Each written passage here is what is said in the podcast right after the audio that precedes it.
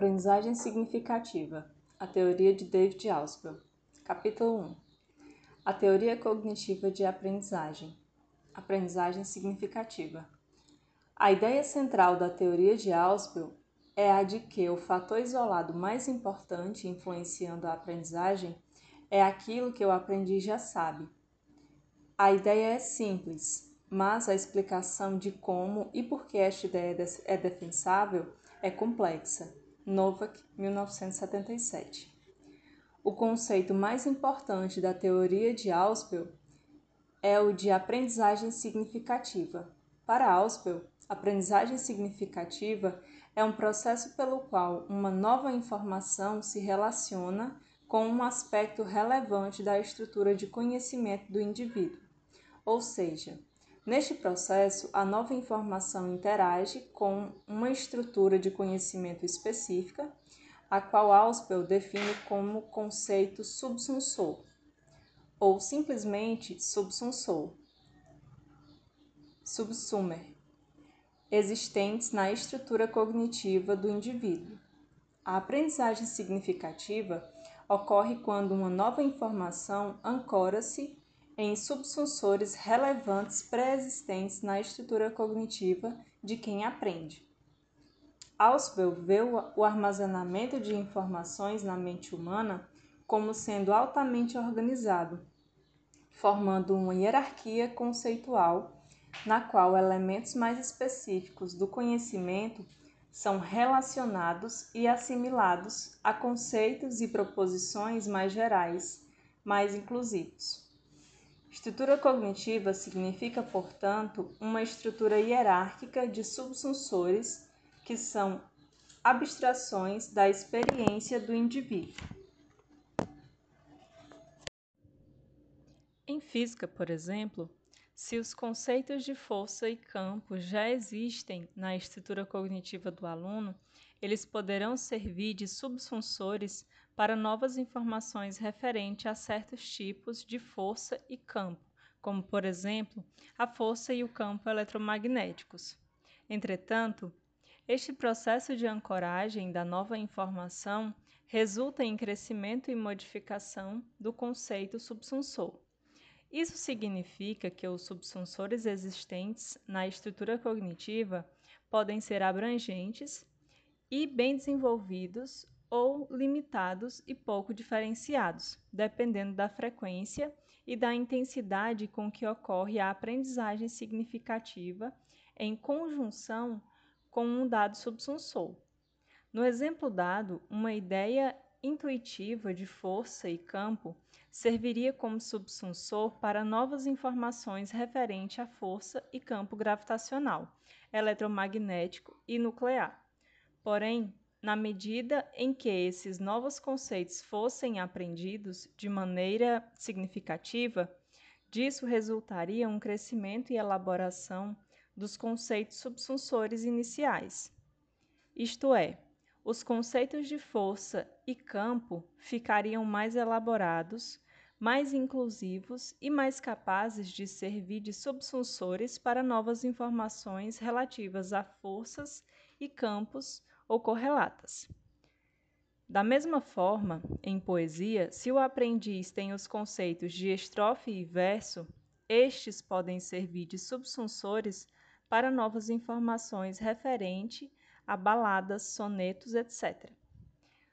Uma vez que esses novos conceitos são aprendidos de forma significativa, em interações com, com, com os conceitos gerais pré-existentes de estrofe e verso, estes tornar-se-ão mais elaborados, mais gerais e mais subsunsores. O conceito de estrofe, por exemplo, incluirá os conceitos de terceto, quarteto e oitava, e ficará, portanto, mais diferenciado. Aprendizagem mecânica. Contrastando com a aprendizagem significativa, Ausubel define a aprendizagem mecânica como sendo a aprendizagem de novas informações com pouca ou nenhuma interação com conceitos relevantes existentes na estrutura cognitiva. Nesse caso, a nova informação é armazenada de maneira arbitrária. não há interação entre a nova informação e aquela já armazenada. O conhecimento assim adquirido fica arbitrariamente distribuído na estrutura cognitiva sem relacionar-se a conceitos subsunsores específicos. A aprendizagem de pares de sílabas sem sentido é um exemplo típico de aprendizagem mecânica. Porém, a simples memorização de fórmulas, leis e conceitos em física pode também ser tomada como exemplo, embora se possa argumentar que algum tipo de associação ocorrerá nesse caso. Na verdade, Ausubel não estabelece a distinção entre aprendizagem significativa e mecânica como sendo uma dicotomia, e sim como um contínuo. Da mesma forma, essa distinção não deve ser confundida com a que há entre a aprendizagem por descoberta e aprendizagem por recepção. Segundo Ausubel, na aprendizagem por recepção, o que deve ser aprendido é apresentado ao aprendiz em sua forma final, enquanto que na aprendizagem por descoberta, o conteúdo principal a ser aprendido é descoberto pelo aprendiz. Entretanto, após a descoberta em si, a aprendizagem só é significativa se o conceito descoberto relacionar-se a conceitos subsunsores relevantes já existentes na estrutura cognitiva. Ou seja, por recepção ou por descoberta, a aprendizagem é significativa, segundo a concepção ausubeliana, se a nova informação incorporar-se de forma não arbitrária e não literal à estrutura cognitiva. De onde vêm os subsunsores? Supondo que a aprendizagem significativa deva ser preferida em relação à aprendizagem mecânica, e que isso pressupõe a existência prévia de conceitos subsunsores, o que fazer quando estes não existem? Como pode a aprendizagem ser significativa nesse caso? De onde vêm os subsunsores? Como se formam? Uma resposta plausível é que a aprendizagem mecânica é sempre necessária quando um indivíduo adquire informações numa área de conhecimento completamente nova para ele. Isto é, a aprendizagem mecânica ocorre até que alguns elementos de conhecimento relevantes a novas informações da mesma área existam na estrutura cognitiva e possam servir de subsunsores, ainda que pouco elaborados. À medida que a aprendizagem começa a ser significativa, esses subsunsores vão ficando cada vez mais elaborados e mais capazes de ancorar novas informações. Outra resposta possível é que, em crianças pequenas, os conceitos são adquiridos principalmente mediante um processo conhecido como formação de conceitos, o qual envolve generalizações de instâncias específicas. Porém, ao atingir a idade escolar, a maioria das crianças já possui um conjunto adequado de conceitos que permite a ocorrência da aprendizagem significativa por recepção. A partir daí, apesar de que ocasionalmente ocorra ainda a formação de conceitos, a maioria dos novos é adquirida através de assimilação, diferenciação progressiva e reconciliação integrativa de conceitos.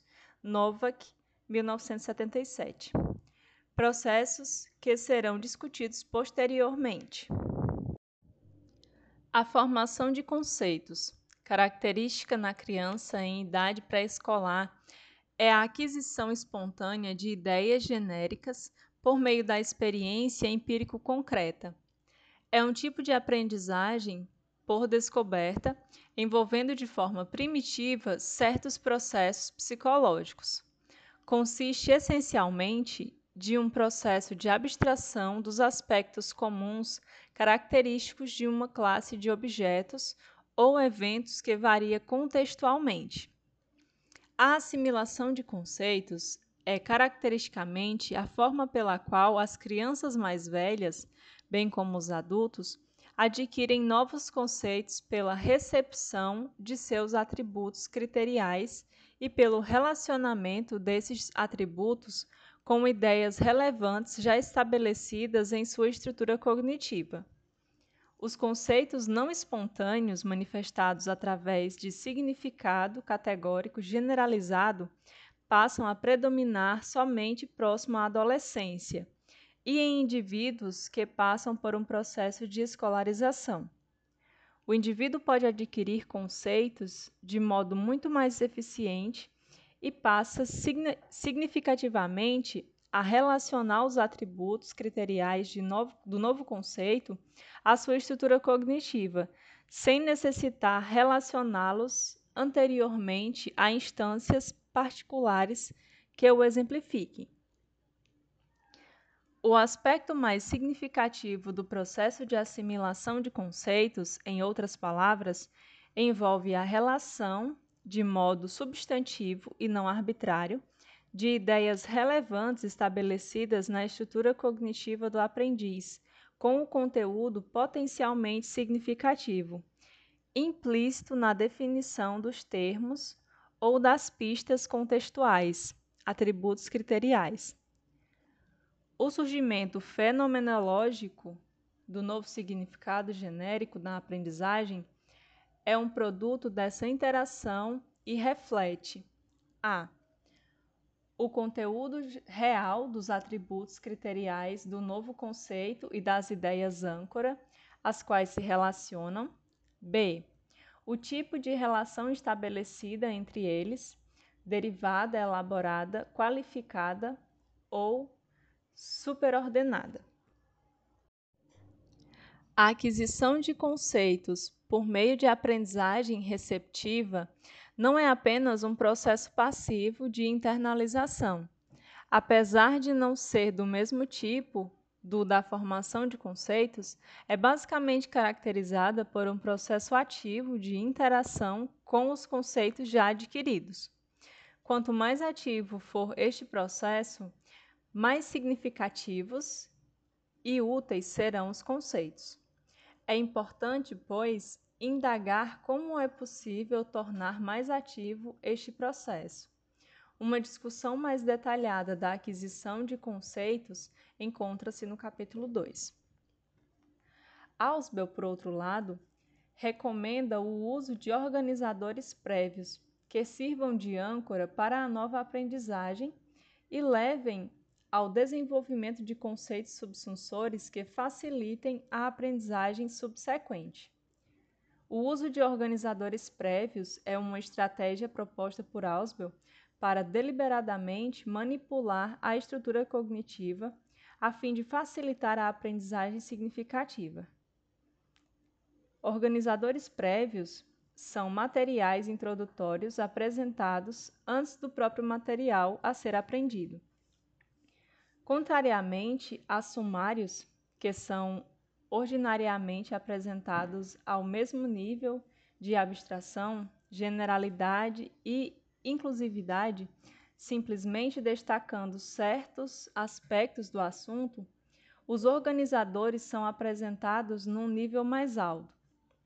Segundo Auspel, a principal função do organizador prévio é a de servir de ponte entre o que o aprendiz já sabe e o que ele deve saber, a fim de que o material possa ser aprendido de forma significativa, ou seja, os organizadores prévios são úteis para facilitar a aprendizagem na medida em que funcionam como pontes cognitivas.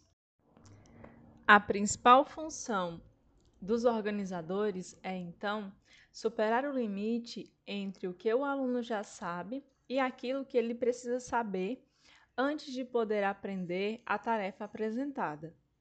Permitem prover uma moldura ideacional para incorporação e retenção do material mais detalhado e diferenciado, que se segue na aprendizagem, bem como aumentar a discriminabilidade entre este e o outro similar já incorporado na estrutura cognitiva ou ainda ressaltar as ideias ostensivamente conflitivas.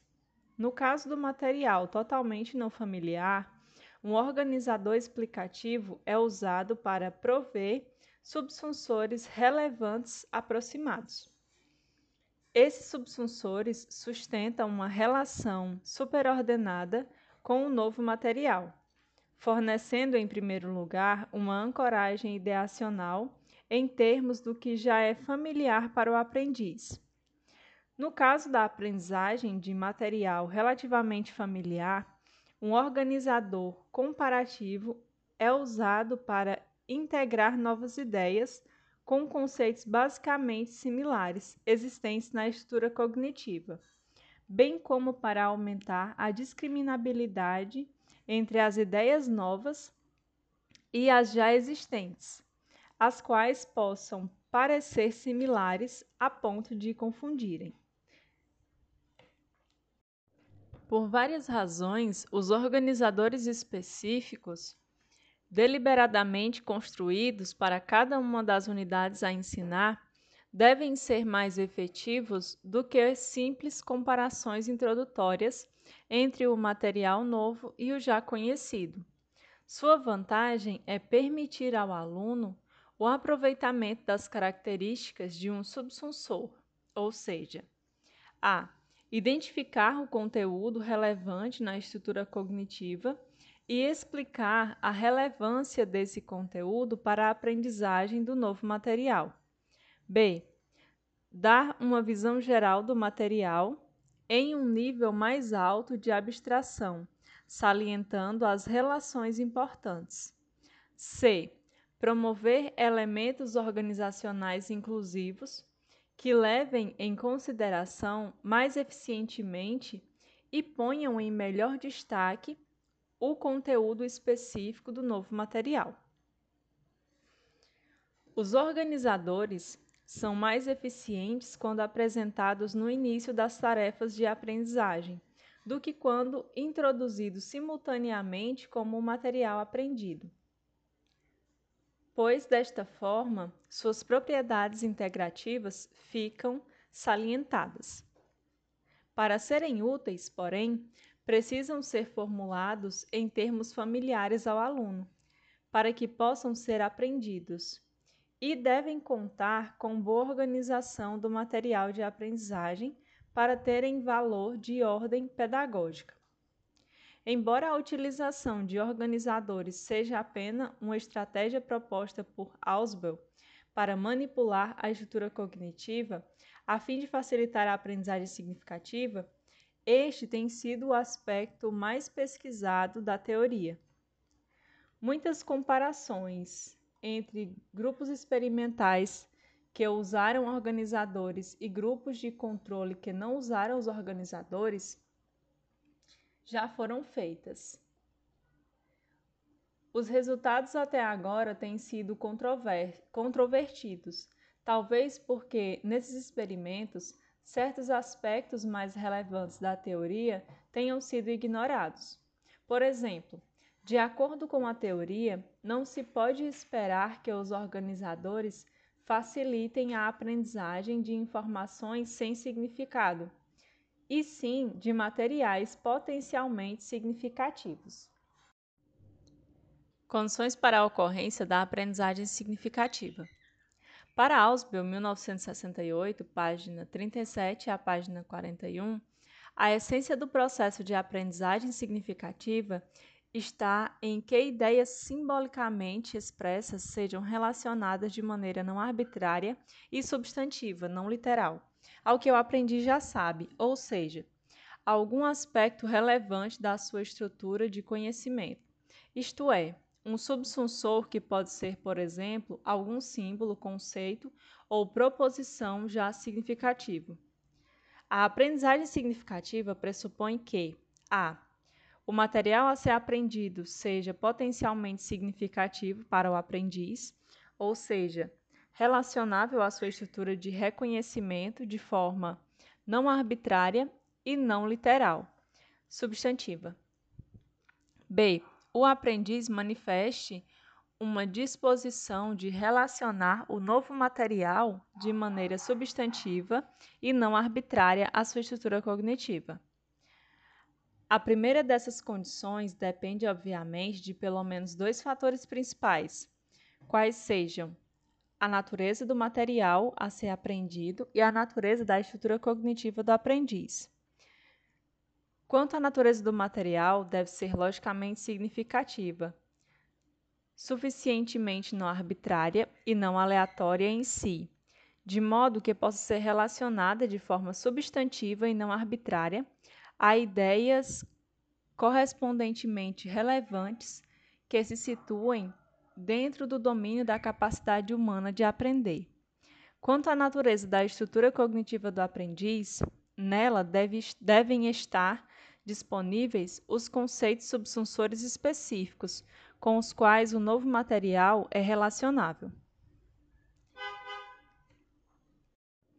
A outra condição traz implícito que, independentemente de quão potencialmente significativo seja o material a ser aprendido, se a, inter... se a intenção do aprendiz é simplesmente de memorizá-lo arbitrariamente e literalmente, tanto o processo de aprendizagem como seu produto serão mecânicos ou sem significado, reciprocamente independente de quão predisposto para aprender estiver o indivíduo, nem o processo nem o produto serão significativos se o material não for potencialmente significativo. Evidência da aprendizagem significativa.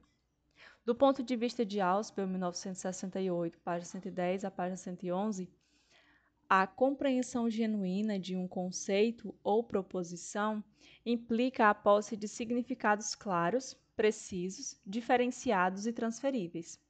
Porém, ao se testar esse conhecimento simplesmente pedindo ao estudante que diga quais os atributos criteriais de um conceito ou os elementos essenciais de uma proposição, pode-se obter apenas respostas mecanicamente memorizadas. Ausubel argumenta que uma longa experiência em fazer exames faz com que os alunos se habituem a memorizar não só proposições e fórmulas, mas também causas, exemplos, explicações e maneiras de resolver problemas típicos. Propõe então que, ao se procurar evidência de compreensão significativa, a melhor maneira de evitar a simulação de aprendizagem significativa é utilizar questões e problemas que sejam novos e não, familiar, não familiares e requeiram máxima transformação do conhecimento existente. Testes de compreensão devem, no mínimo, ser fraseados de maneira diferente e apresentados num contexto de, de alguma forma diverso daquele originalmente encontrado no material instrucional. Solução de problemas é, sem dúvidas, um método válido e prático de se procurar evidência de aprendizagem significativa. Porém, Ausubel chama a atenção para o fato de que, se o aprendiz não é capaz de resolver um problema, isso não significa necessariamente que ele tenha somente memorizado os princípios e conceitos relevantes à solução do problema, pois esta implica também certas habilidades além da compreensão. Outra possibilidade é solicitar aos estudantes que diferenciem ideias relacionadas, mas não idênticas, ou que identifiquem os elementos de um conceito ou proposição de uma lista contendo também os elementos de outros conceitos e proposições similares. Além dessas, uma outra alternativa para testar a ocorrência da aprendizagem significativa é a de propor ao aprendiz uma tarefa de aprendizagem sequencialmente dependente de outra, que não possa ser executada sem um perfeito domínio da precedente. Assimilação e assimilação obliteradora. Para tornar mais claro e preciso o processo de aquisição e organização de significados na estrutura cognitiva, introduz-se o princípio de, da assimilação. A hipótese da assimilação ajuda a explicar como o conhecimento é organizado na estrutura cognitiva. No processo de assimilação, mesmo após o aparecimento do significado, a relação entre as ideias âncora e as assimiladas permanece na estrutura cognitiva. Auspel descreve o processo de subsunção por meio do que ele chama de princípio de assimilação, o qual é representado simbolicamente da seguinte maneira: nova informação potencialmente significativa, representada por A minúsculo, relacionada e assimilada por conceito subsunsor existente na estrutura cognitiva, representado por A maiúsculo. Produto intencional, interacional, subsunsor modificado, representado por A maiúsculinha e A minúsculinha. Portanto, a assimilação é um processo que ocorre quando um conceito ou proposição, A minúsculo, potencialmente significativo, é assimilado sob uma ideia ou conceito mais inclusivo, já existente na estrutura cognitiva, como, por exemplo, extensão, elaboração ou qualificação do mesmo. Tal como sugerido no diagrama, não só a nova informação, A minúsculo, mas também o conceito subsunsor, A maiúsculo, com o qual ela se relaciona, são modificados pela, pela interação.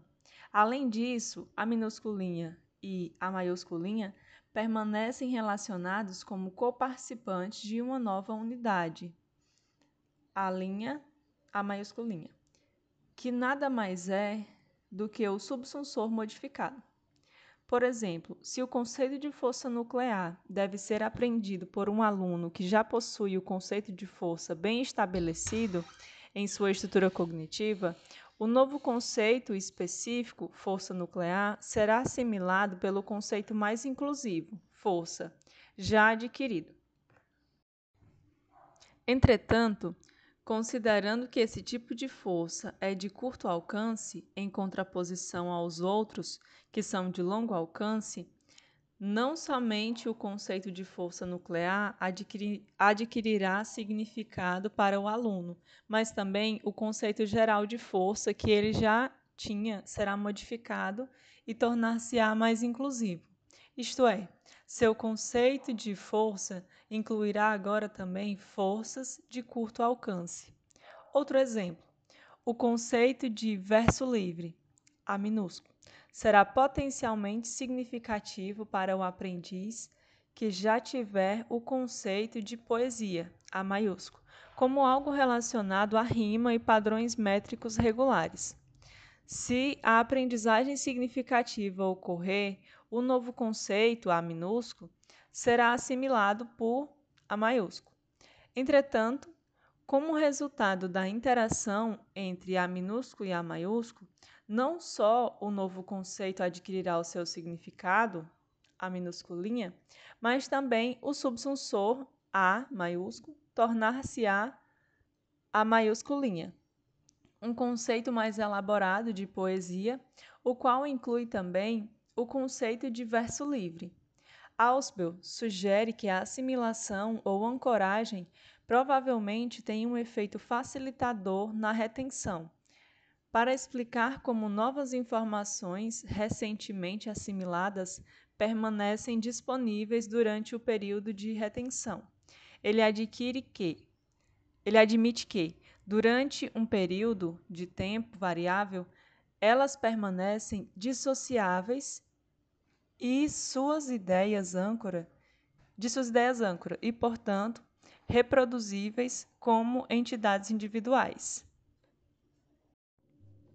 Ou seja, o produto interacional A maiusculinha A minusculinha, durante um certo período de tempo, é dissociável de é dissociável em A maiusculinha e A minusculinha, separados, favorecendo assim a retenção de A minusculinha.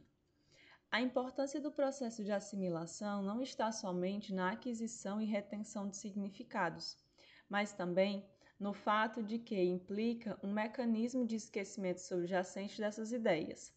Os subsunsores mais amplos, bem estabelecidos e diferenciados, ancoram as novas ideias de, e informações e possibilitam sua retenção. Entretanto, o significado des, dessas novas ideias no curso do tempo, tende a ser assimilado ou reduzido pelos significados mais estáveis das ideias estabelecidas.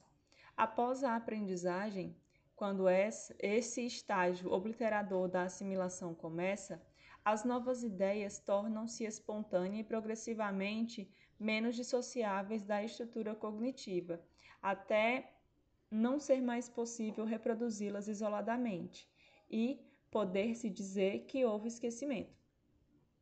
O processo de redução da memória ao menor denominador comum, capaz de representar a experiência ideacional prévia, cumulativa, é muito similar ao processo de redução que caracteriza a formação de conceito. Um simples conceito abstrato é mais manipulável para propósitos cognitivos do que os diferentes exemplos dos quais foi abstraído. Retomando o exemplo de assimilação, a maiusculinha, a minusculinha, pode-se dizer que, imediatamente após a aprendizagem significativa, começa um segundo estágio de subsunção, a assimilação obliteradora. As novas informações tornam-se espontânea e progressivamente menos dissociáveis de suas ideias âncoras, subsunsores, até que não mais estejam disponíveis, isto é, não mais reproduzíveis como entidades individuais.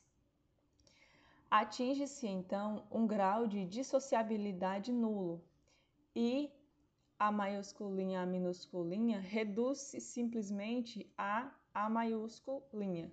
O esquecimento é, portanto, uma continuação temporal do mesmo processo de assimilação que, que facilita a aprendizagem e a retenção de novas informações. Portanto, apesar de que a retenção é favorecida pelo processo de assimilação, o, o conhecimento assim adquirido está ainda sujeito à influência erosiva de uma tendência reducionista da organização cognitiva. É mais simples e econômico reter apenas as ideias, conceitos e proposições mais gerais e estáveis do que as novas ideias assimiladas. Observe-se, no entanto, que a ocorrência da assimilação obliteradora como uma continuação natural da assimilação não significa que o subsunsor volta à sua forma original. O resíduo da assimilação obliteradora é a maiusculinha. O membro mais estável do produto é a maiusculinha a minusculinha, ou seja, o subsunsor modificado. Outro aspecto a ser destacado é que, obviamente, descrever o processo de assimilação em termos de uma única interação, a maiusculinha a minusculinha, é uma simplificação, pois, em menor escala, uma nova informação interage também com outros subsunsores, e o grau de assimilação, em cada caso, depende da relevância do subsunsor. Subsunção subordinada.